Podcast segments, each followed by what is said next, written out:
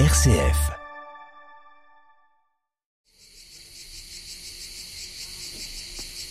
Ça m'évoque le silence. Ça m'évoque l'infini, le silence et, et euh, une sorte d'arrêt du temps, mais qui fait du bien, qui n'est pas angoissant. Et, la pureté des voûtes, euh, cet arrondi très apaisant. Et dans sa pureté, il y a une espèce d'invitation à retourner à l'essentiel. Là, je- ici, c'est beaucoup plus minimaliste. C'est autre Secret. chose, c'est beaucoup plus Oui, secret, oui, voilà. oui, oui. Et, et c'est aussi fort.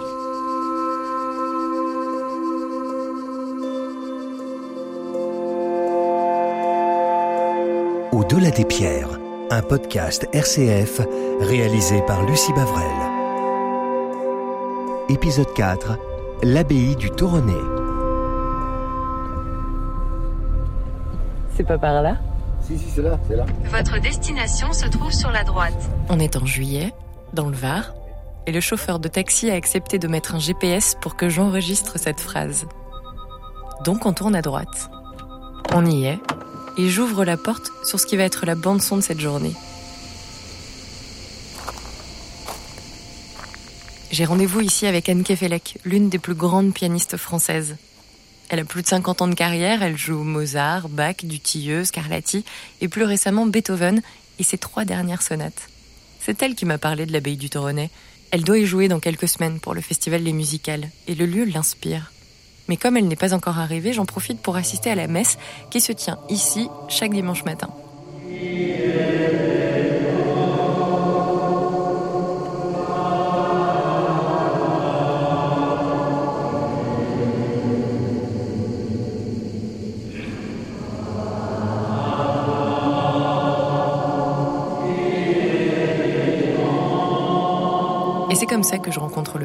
Jean-Philippe Kant, curé du Toronnet, et deux fidèles, Marie-Thérèse et Patricia. Moi, c'est Marité. Viens, viens. Dis tes tes souvenirs, toi, de l'abbaye. Alors moi, j'avoue que des fois, je viens un petit peu à reculons. Et lorsque j'arrive ici, il y a... c'est indescriptible. Il y a une paix, il y a quelque chose qui, qui vous enveloppe et qui vous donne la force. Et on, on est joyeux, on est heureux de recevoir les uns et les autres et, et de partager de beaux moments. Vous, Marie-Thérèse, il, il vous procure quoi ce lieu quand vous entrez? On est dépassé. On est dedans, mais en même temps, on est, euh, on est dépassé parce que c'est beau, euh, parce que c'est simple, euh, parce que c'est, c'est, c'est la pierre, c'est naturel, il n'y a, il y a rien d'artificiel et il y a la présence. Voilà, on sent une, euh, une présence. Et alors, Marie-Thérèse, vous avez un carnet rouge. Qu'est-ce que vous marquez dedans? Qu'est-ce que c'est que ce carnet rouge? Et vous l'avez amené. Est-ce que vous pouvez nous montrer? Je ne l'écris plus depuis euh, longtemps parce que je me suis rendu compte que j'écrivais toujours les mêmes choses. Mais vous y écrivez quoi? Ben, écoutez, attendez, j'ai... Tout ce qui se passe, tout ce qui se Non, passe. non, mais pas tout, Patricia. peu. Alors, attends, qu'est-ce que j'ai... Moi, je, je dis pas ce que je ressens moi, je, je, je veux dire ce que ressentent les gens. Ils me disent tous euh, Ah, mais on n'a jamais vu ça. Et la première chose que j'ai écrite dans mon petit carnet rouge, une dame euh, qui pleurait euh, dans les bancs. Et j'ai bien senti, voilà, c'était, lourd. hein. Et elle me dit, ma fille, c'était au mois de novembre, elle me dit, ma fille est morte au mois d'août. Donc je l'emmène à la statue de la Vierge et on lui dit, et à la fin de la messe, elle me dit, c'est la première fois que j'arrive à pleurer.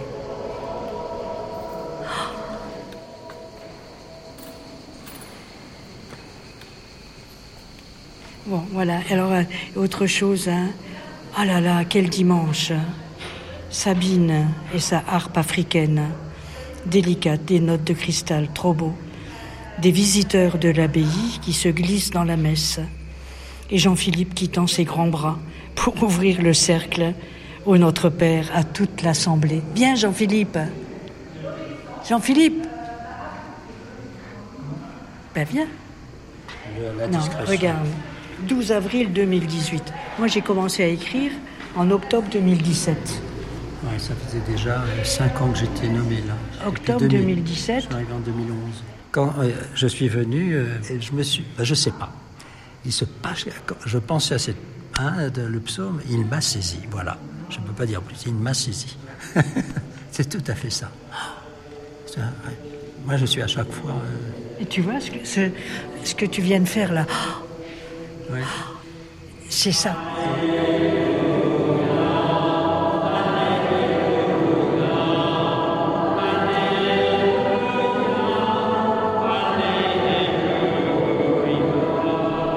Ça vous fait toujours le, la même, le même effet, la même émotion quand vous, rentrez dans l'abbatiale Oui, toujours.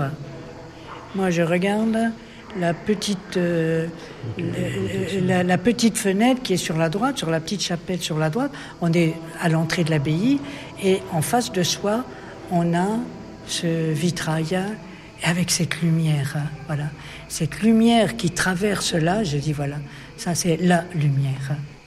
Et vous, quand vous rentrez dans l'église abbatiale? Ben, c'est toujours différent de la fois d'avant. C'est inexplicable, je sais pas. Je dis le terme saisir. J'en vois pas d'autre un instant. Vous parliez de, de beauté, de toutes les beautés, c'est ça Oui. De la beauté, oui. Une pastorale de la beauté. Oui. Il déployait une pastorale de la beauté. C'est ça, tout à fait. Oui, et ça révèle la beauté des gens.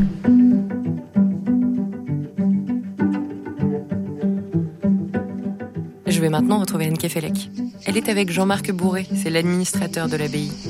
Ils se connaissent déjà et ils ne m'ont pas attendu pour commencer. vous êtes tous là. Oui, oui, oui, c'est très bien. mais je, prendrai tout à l'heure. Il va pas être. Il en restera. Oui, oui, oui, on va- oui, ça, il y en a, il y en a en réserve des, des pouillons. Ce qui nous rapproche, c'est que moi, je suis passionné de piano. Bon, Anne, ça va de soi aussi. c'est plus que passionné. là. Donc, il y a bien longtemps qu'on se connaît. Euh, on s'est connus euh, quand je m'occupais du festival du Golfe du Morbihan, vous voyez, Euh, dans les années 97, 18, dans ces eaux-là. Qu'est-ce qui vous a marqué dans le jeu d'Anne Kefelec? Alors, euh, bah déjà ces interprétations à cette époque-là de Mozart, je me souviens de ça très bien, la pureté du style, la précision euh, aussi de l'exécution, euh, la compréhension de cette musique. Enfin, j'avais vraiment l'impression d'être dans le vrai et pas dans quelque chose de plaqué ou de, fabriqué. Et puis après, bah, j'ai découvert le- les disques Scarlatti qui étaient plus anciens, puis toute la discographie que Anne a fait, a faite après euh, chez Mirare, mais ça c'est venu bien après. Et euh, Anne Kefelec, c'est vous qui avez eu envie qu'on se retrouve ici, qui avez pensé à ce lieu, qui avez pensé à Jean-Marc Bourré. Pourquoi? Justement parce que Jean-Marc, chaque fois qu'il est dans un lieu, il le fait vivre aussi euh, musicalement parlant. Et, et il a eu la, la- la gentillesse, la bonne idée de m'inviter pour donner un concert ici le 1er août. Et je trouvais que associer les trois dernières sonates de Beethoven à, à une telle beauté, euh, l'idée même aurait probablement plu à Beethoven, cette, euh, cet ancrage dans, dans le, comment dire, dans la solidité de la pierre et, la, le- la sauvagerie du lieu aussi, ce lieu intact, préservé. Et, et et à travers la musique euh, aussi, il y a une dimension qui nous dépasse. Et il y a cette alliance du visible et de l'invisible que je trouve euh, merveilleusement inspirante. Et j'aime jouer en effet dans ces lieux où, où il me semble que les, les pierres elles-mêmes euh, nous communiquent euh, des ondes euh, très mystérieuses et, porteuses et qui un, un ancrage dans le temps. Et la musique, c'est du temps aussi, mais c'est- à la fois fugace et éternel. Donc, euh, vous voyez, tout ça me- m'émeut beaucoup. Alors là, on est toujours dans l'entrée de l'abbaye. Est-ce que, est-ce qu'on peut, on, on peut y aller? Est-ce qu'on on est dans la librairie à l'entrée? Pas dans un lieu que les moines ont conçu, donc ça n'est pas le lieu le plus cistercien. Alors, bon, on a le choix entre les marches ou la pente douce. Alors, on prend, les, on prend la pente douce. Là, nous avons un bâtiment euh, qui a été reconstruit, hein, puisque cette abbaye, euh, lors de l'époque médiévale et sous l'Ancien Régime, euh, avait été occupée par des, des exploitants agricoles hein, qui euh, en ont fait un petit peu ce qu'ils voulaient. Et euh, quand l'État l'a récupérée dans les années 1840, elle était en piteux état. Donc, euh, elle a été reconstruite euh, et le bâtiment euh, qu'on voit là, cette porterie, a été reconstruite, elle, dans les années 30, 20e siècle. Voilà. On va aller directement euh, vers l'église et puis on verra les, le cloître et le dortoir après. hein. Voilà. Donc, parce que l'église elle-même date de. L'abbaye a été construite entre 1160 et 1230, 1250. hein. Voilà. oui. Et ensuite, il y a eu une vingtaine de moines qui ont habité ici. Puis après, euh, les scissions qu'il y a eu au sein de l'Église, la réorganisation ont fait que euh, ces moines sont, ont été de moins en moins nombreux. Et en 1791, les derniers moines sont partis. Euh, Mais le- à la suite de la Révolution. Voilà, tout à fait, oui, tout à fait. oui. Et euh, il n'y avait plus du tout d'activité ici. Et, mais il n'y a pas si longtemps, la, na- la- la route départementale passait là, où sont les gens là? Elle a été Juste à côté de- voilà. de l'église abbatiale. absolument. Ouais. Et, et Et alors, alors- euh, accessoirement, entre parenthèses, ce que je Mm. trouve absolument charmant aussi, et je le prends comme un message du ciel à moi, bretonne, c'est qu'il y a des petits nuages qui se promènent comme des petits moutons. On la regarde. Oui, c'est ravissant. Il arrive qu'il y ait des nuages dans cette région. Oui, ben justement, en général, je trouve la- euh, ils sont quand même le très ciel fins. perpétuellement bleu me fatigue. mm. Et là, euh, on dirait qu'un peintre a décidé de mettre des petites Voilà. taches de couleur blanche, et, et c'est ravissant. hein. Alors là, on va entrer dans l'abbatiale par ce qu'on appelle la porte des morts. En fait, cette porte ne servait jamais à l'époque des moines. Elle servait uniquement, justement, pour sortir un corps de l'espace totalement euh, réservé euh, à l'activité euh, monacale. Aujourd'hui, c'est différent. Le public rentre et sort par là. Et nous, nous allons franchir cette porte des morts. Alors, regardez cette poussière rouge qu'il y a partout. hein. Les beaux de Provence, c'est pas loin. Les beaux de Provence, Ah oui, on entend, en effet. Oui. En effet, la voix, là, dis donc. Alors c'est ça. Qu'est-ce- Est-ce que vous pouvez me dire ce qu'elle a de vraiment particulier, cette acoustique? Euh, cette acoustique, bah, elle a une réverbération de 12 secondes qui est très très très importante. Et euh, elle ne- cette spatialisation du son fait qu'on on a du mal à détecter le point d'origine du son. Si on se déplace en chantant, eh bien, les personnes qui sont assises dans la nef, là, ne s'aperçoivent pas que le chanteur se déplace, ou très très peu. Voilà. C'est assez extraordinaire une sorte de fusion de, la source sonore qui ne, dont le déplacement ne se perçoit plus. Et du coup, c'est encore plus sur le plan de la symbolique divine. Dieu est partout et, et on ne sait pas où est sa source. Voilà. Et, et il habite Exactement. tout l'espace. Tout, oui. Tout à fait.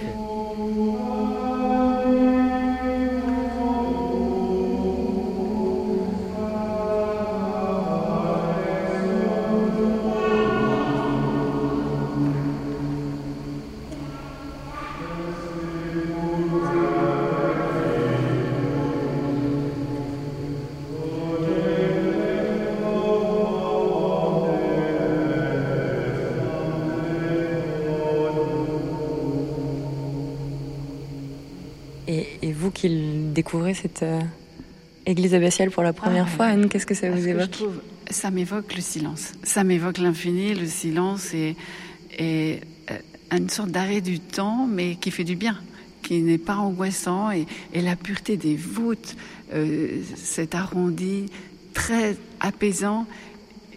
Il y a une sorte de douceur euh, dans, et dans là aussi, bien sûr, la hauteur de la voûte, d'une une pureté absolue. Enfin, les, les- les formes primitives, C'est haut, mais ce n'est pas circulaires. c'est- haut, mais ce n'est pas Ça n'est écrasant. pas écrasant. Voilà. Non, non. Aussi à la cause de la couleur de la pierre qui est, qui est de miel, enfin, qui est blonde.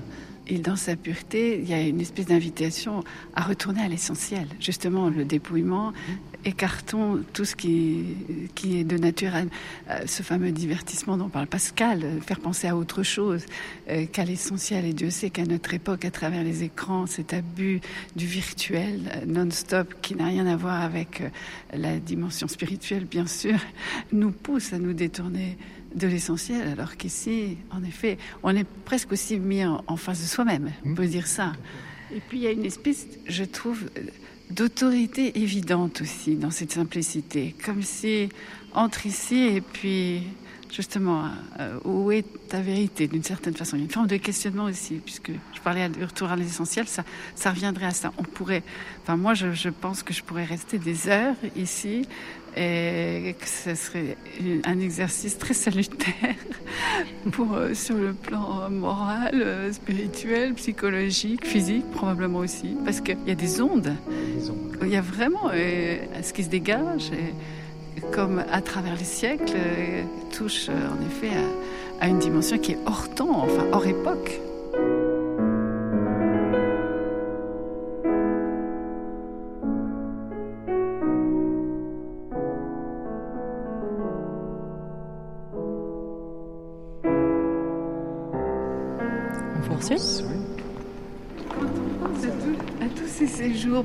Tu sais, maintenant, il n'y a rien de tel. Enfin, la, la pléthore de bouquins sur le bien-être, les séjours bien-être, venez vous ressourcer. Ben, là, je me dis, on vient ici, et ben, ça vaut tout les thalassos du monde, euh, avec massage euh, bouillonnant. euh, non, mais. Ah fait, c'est- ben, moi, parfois, quand il n'y a personne, je m'allonge sur un banc, Ah, comme bah, ça, ça, je regarde la route. Et je faisais ça au Mont-Saint-Michel, parce que j'étais Ah. administrateur du Mont-Saint-Michel. D'ailleurs, je me permets d'intervenir pour vous conseiller d'écouter notre épisode consacré au Mont-Saint-Michel. Voilà, reprenons. Au Mont-Saint-Michel, bon, il y avait une espèce de force de la nature incroyable. Quand j'étais sur la terrasse tout seul, c'était, c'était, j'étais complètement aspiré par ça. Mais là, je- ici, c'est beaucoup plus minimaliste. Oui. Euh, c'est du Wagner, le Mont-Saint-Michel, mais ici, c'est beaucoup Oui. plus, c'est, c'est, c'est autre Secret. chose, c'est beaucoup plus Oui, secret, voilà. et c'est aussi fort.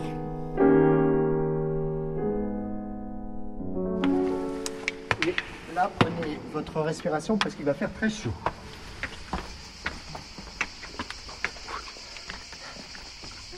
Alors là, on a une vue plongeante sur euh, le cloître, le jardin du cloître, mais aussi sur les parties hautes de l'église, sur le clocher.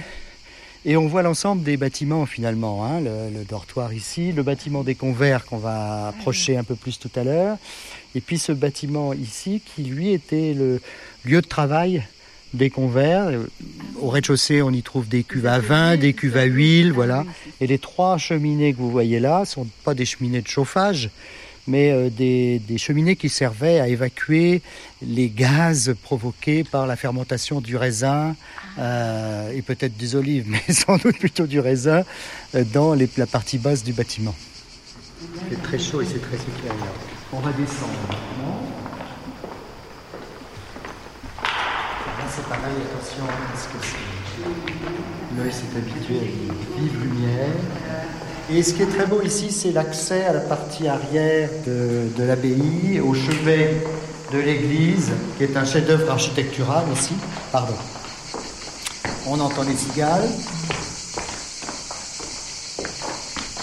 Et est-ce qu'on nous entend d'ailleurs les cigales le premier août Ah oui, on aura certainement Oui, des hier soir, ça manquait pas dans le premier mouvement du quatrième concerto de Beethoven.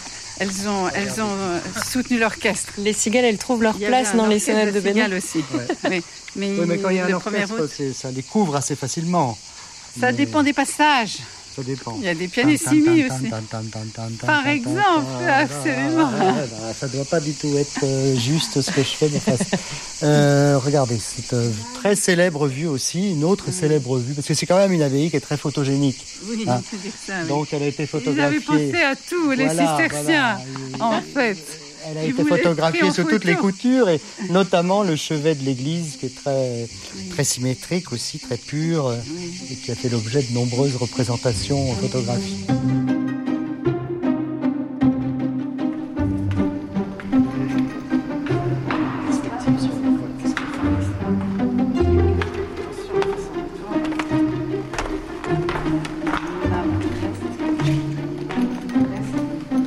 Là, nous, nous sommes dans le cloître, le fameux cloître de l'abbaye du Toronnet, qui est légèrement en pente, vous voyez. hein. On va le découvrir en, en faisant le tour, donc on va partir par là, puisque là, on a une pièce maîtresse du cloître, euh, que- connue mondialement aussi, c'est le lavabo.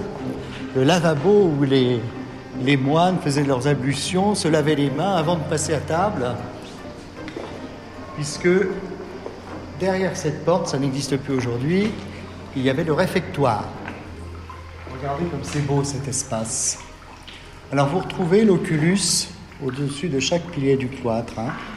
l'Oculus qu'on avait euh, par deux, en deux exemplaires, si je puis dire, aux deux extrémités de, de l'église. Voilà. on va passer par là.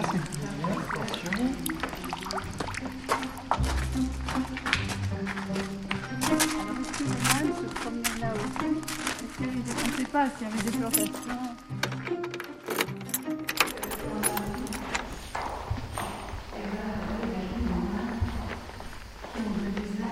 Je suis curieuse de vous demander ce que, ce que vous ressentez là, juste après avoir découvert euh, l'abbaye. Justement, ben, c'est un, mélange de sensations puisque j'avais au fond approché euh, cette première rencontre avec ce lieu à travers une lecture de environ la moitié du livre de Fernand Pouillon qui s'intitule Les pierres sauvages dans le TGV Paris-Aix. Fernand Pouillon était un architecte français et il a écrit Les pierres sauvages entre 1961 et 1964 alors qu'il était en prison. C'est une fiction, un roman qu'il a pensé comme le journal de bord du moine bâtisseur de l'abbaye du Toronnet. Et donc je m'étais préparée quand même euh, un peu à travers cette langue magnifique de Fernand Pouillon et puis son, son analyse à la fois poétique et très précise de l'histoire du lieu. C'est vrai que euh, j'ai la sensation d'avoir eu une expérience nouvelle, enrichissante, euh, voilà, une, je veux dire, une pierre de plus dans, voilà, dans, mon, dans mon parcours de vie, parce que il y a un témoignage tellement fort ici euh, qui rejoint beaucoup euh, ce que moi-même je peux chercher à travers mon métier, ma pratique de la musique. Et je serais heureuse de, de vous lire quelques extraits, justement tirés de ce livre qui m'ont frappé et dont qui correspondent souvent, entrent en résonance avec ce que je peux ressentir moi à travers la musique, même si la musique est impalpable et que la pierre a priori ne l'est pas. Il parle de l'art. Tout artiste agissant a dans sa mine de plomb son pinceau, son burin, non seulement ce qui rattache son geste à son esprit, mais à sa mémoire. Le mouvement qui paraît spontané est vieux de dix ans, de trente ans. Dans l'art, tout est connaissance, labeur, patience. Et ce qui peut surgir en un instant a mis des années à cheminer. Le sensible est l'état ultime des choses. Et moi, en tant que musicienne, je me rends compte à quel point, en effet, moi aussi, des années et des années de travail, où j'ai labouré le sol euh, et où, j'ai cherché, j'étais en, en, quête à travers des œuvres.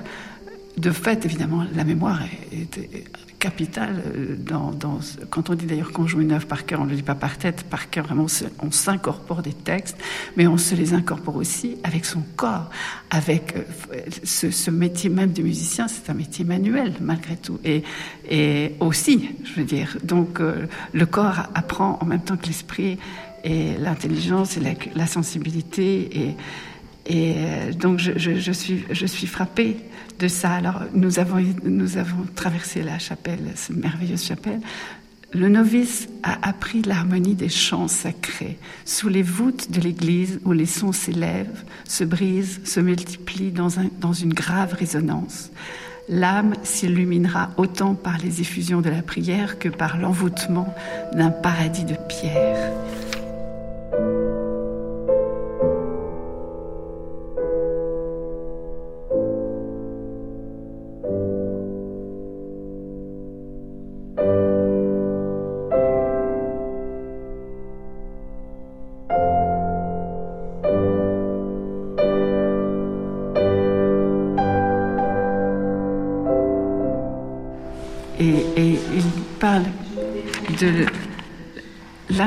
Est l'espoir de la chose impossible. Elle est belle comme seules sont les formes que l'homme pressent. Mon attente, son espoir, lui donc, prolonge la sensation du possible dans l'impossible. L'imagination, dès qu'elle touche le concret, connaît sa fin.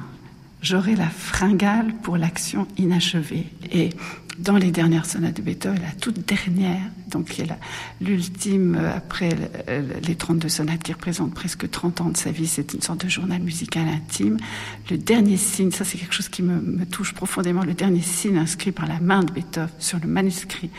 Ça n'est pas un accord parfait, euh, triomphal, ça n'est pas après un grand ralenti, c'est, il n'y a aucune préparation, ça se termine dans le, grave du piano pianissimo, sans ralenti, sans point d'orgue, sans euh, pédale qui tient le son.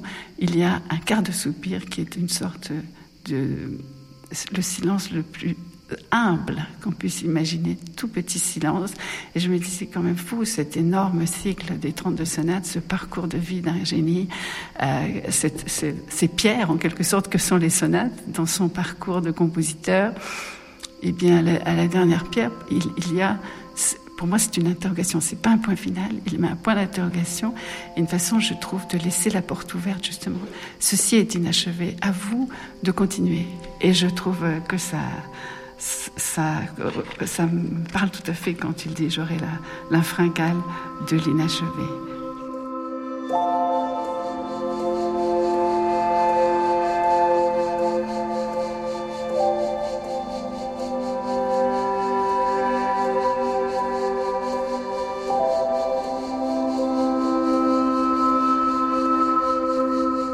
Vous venez d'écouter Au-delà des pierres, un podcast original produit par RCF.